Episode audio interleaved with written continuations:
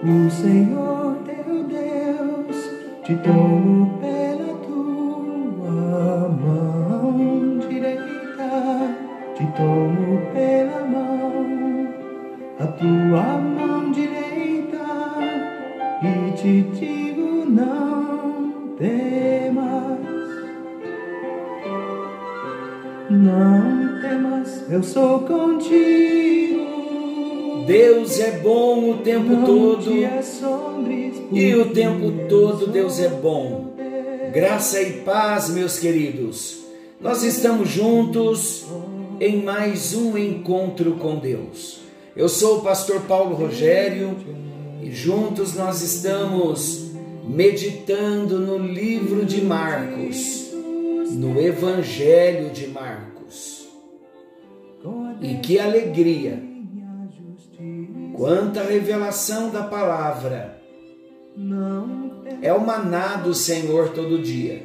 É o alimento que o Senhor tem para nós todos os dias.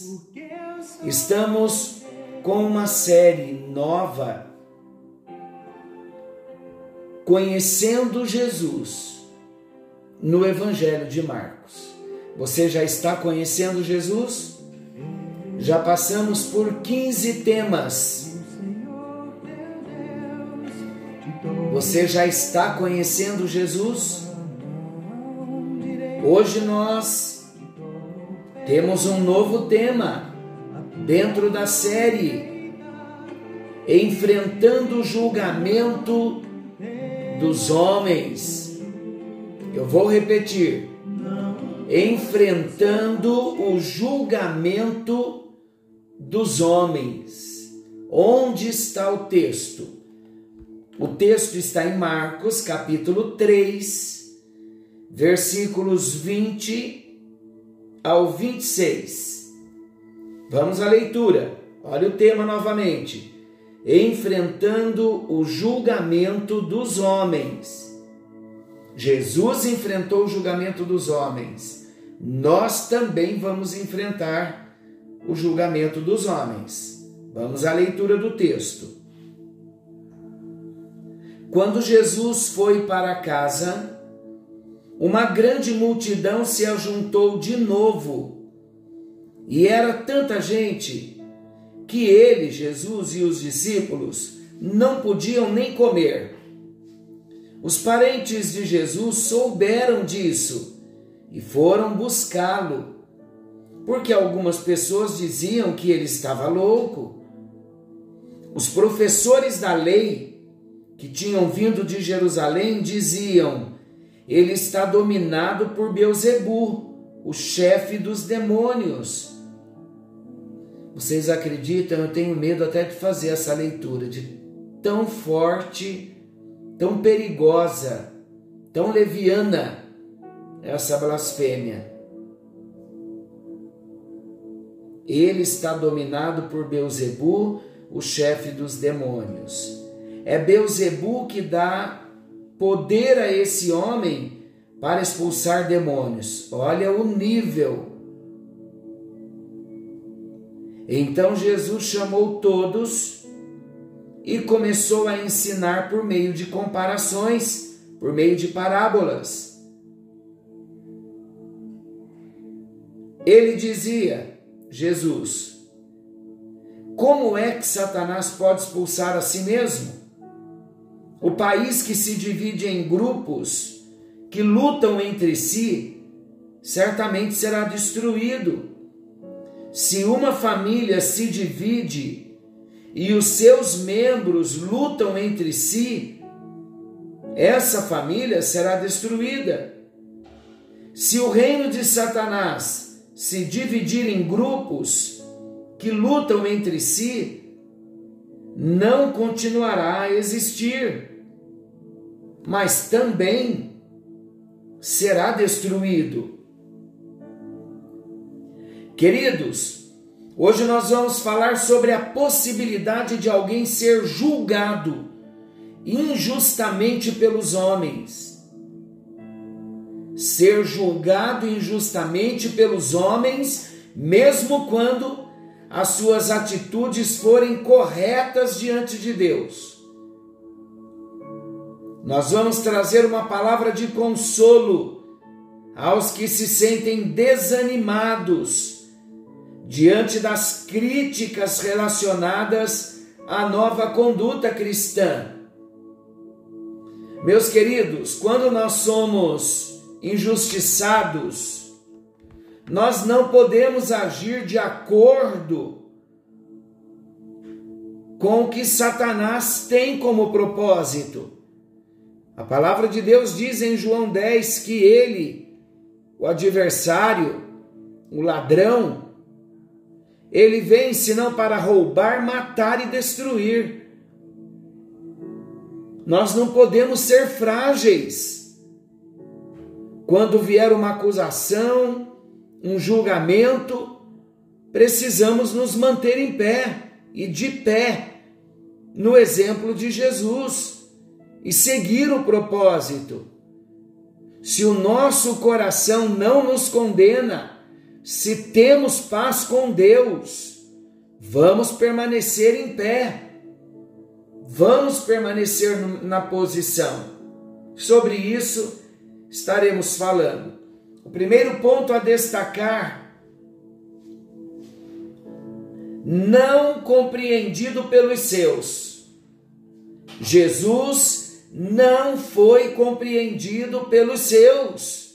Os familiares de Jesus não compreenderam Jesus.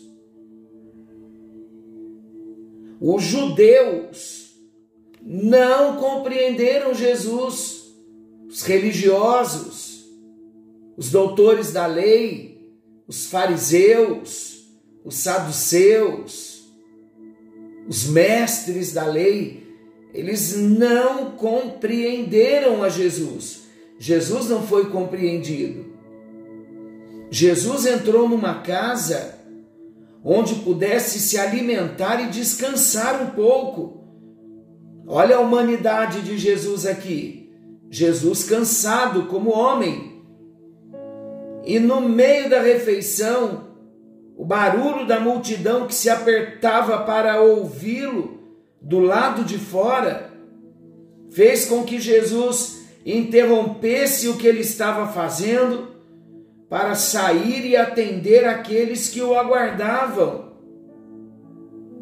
Quando seus familiares ouviram isso, ficaram indignados a ponto de acharem que Jesus estava fora de si.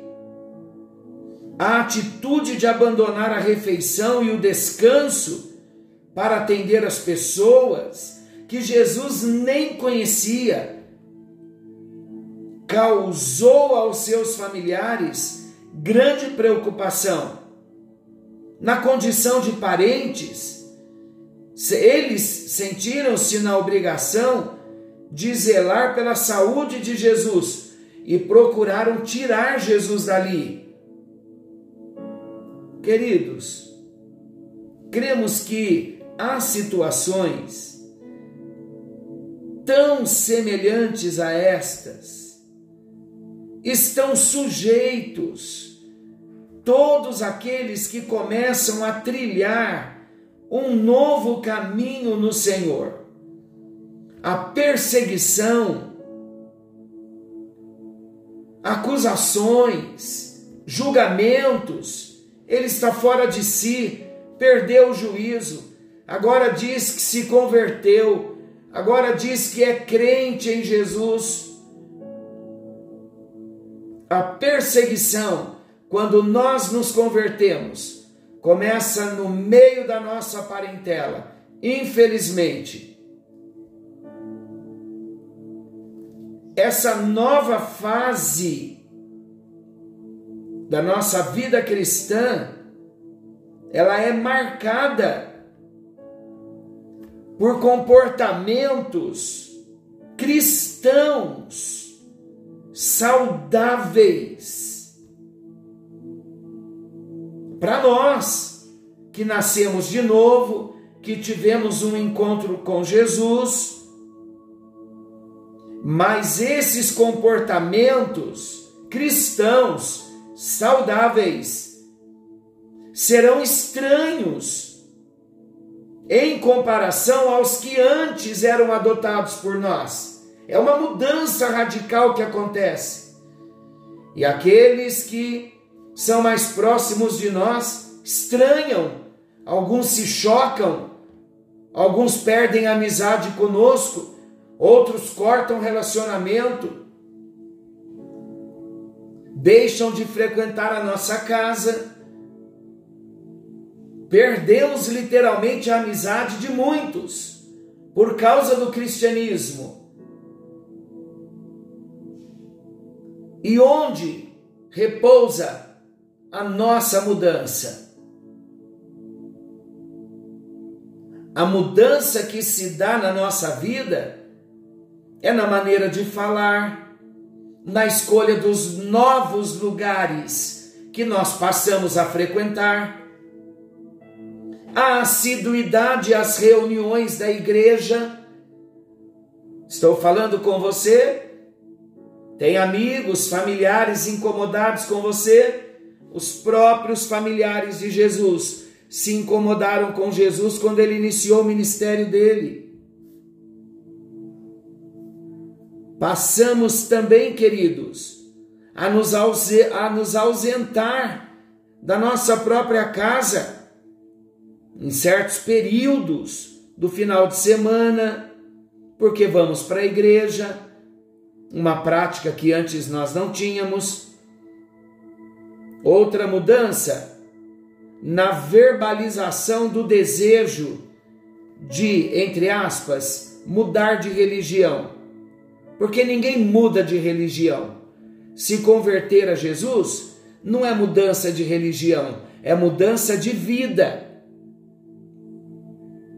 Os mais próximos, quando percebem as diferenças no nosso comportamento, ficam preocupados por acharem que estão perdendo a nossa amizade, o nosso amor, a nossa companhia para uma nova seita, entre aspas.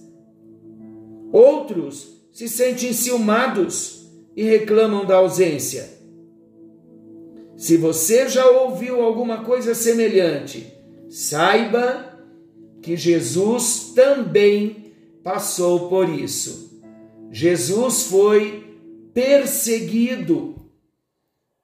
E Jesus ele alertou que a decisão de seguir o caminho cristão poderia levar a uma crise até de relacionamento familiar.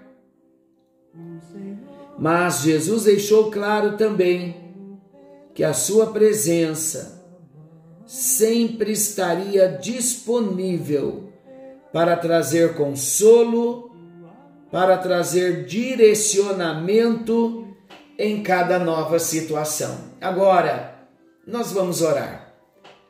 Mas olha, queridos, você que já passou por essa experiência, a perseguição, a calúnia, a perda das amizades, nada disso tira de nós a convicção do milagre que aconteceu dentro da nossa vida. O encontro com Jesus faz com que nós tenhamos mudanças de comportamentos, mudanças externas, de atitudes, porque as mudanças aconteceram no nosso interior. Aleluia por isso. Senhor nosso Deus, nosso Pai. Há vidas, há pessoas sendo perseguidas, há cristãos novos convertidos sendo perseguidos por causa da fé. Isso traz alegria ao teu coração. O Senhor também foi perseguido. Que cada um de nós sejamos fortalecidos no meio da perseguição. Em nome de Jesus, fortalece a fé, a confiança, a esperança e a certeza de que vamos ganhar os nossos amigos e familiares para o Senhor Jesus também. É a nossa oração de bênção para cada discípulo ouvinte do encontro com Deus. Que sejamos fortalecidos na fé, na nossa convicção de servir a Jesus por inteiro, em mudanças de hábitos, de comportamentos. Em nome de Jesus, obrigado pela vida nova que recebemos.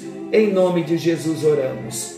Que o Senhor te abençoe, fique firme na fé, não desanime não. A luta vem, a perseguição vem. Voltaremos amanhã, querendo o bondoso Deus, nesse mesmo horário, com mais um encontro com Deus, ainda falando desse assunto.